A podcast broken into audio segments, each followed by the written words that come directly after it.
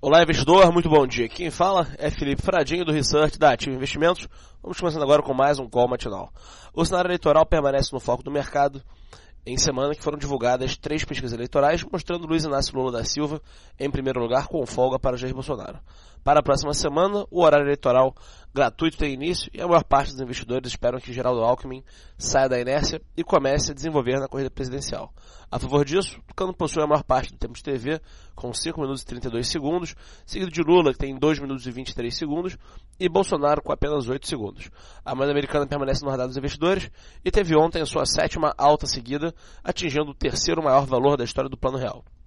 Lá fora, o cenário também é repleto de incertezas, com a possibilidade do aumento de juros nos Estados Unidos e a respeito da guerra comercial travada com a China. Ontem, no simpósio do Fed, alguns líderes regionais sinalizaram uma maior chance de aperto monetário. Sendo assim, devemos ter mais duas altas nesse ano, visto que a economia dos Estados Unidos deve continuar se expandindo em ritmo acelerado. O evento mais importante do dia é o discurso do presidente do Fed, Jerome Powell, no qual deve dar algum sinal a respeito da política monetária.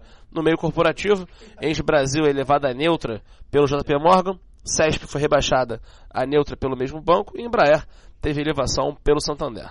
A agenda do dia se inicia agora às 9h30 nos Estados Unidos. O Departamento do Comércio divulga o relatório de encomendas de bens duráveis. Aqui no Brasil, a CNI tem a sondagem da construção.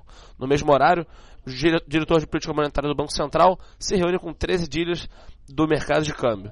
Às 10h30, a reunião trimestral do Banco Central com economistas no Rio. Às 11 horas, nos Estados Unidos, o presidente do Fed discursa durante o simpósio anual sobre política monetária, que falamos no texto anterior.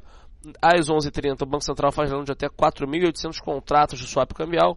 Ao meio-dia, tem leilão de até 5 bilhões de reais em títulos públicos em operação compromissada. E por último, às 14 horas nos Estados Unidos, será divulgado o relatório de postos e plataformas em operação na semana. Convido a todos a acessar a sala ao vivo da Ativa com as principais recomendações de day trade e swing trade e desejo a todos um excelente dia e um ótimo pregão.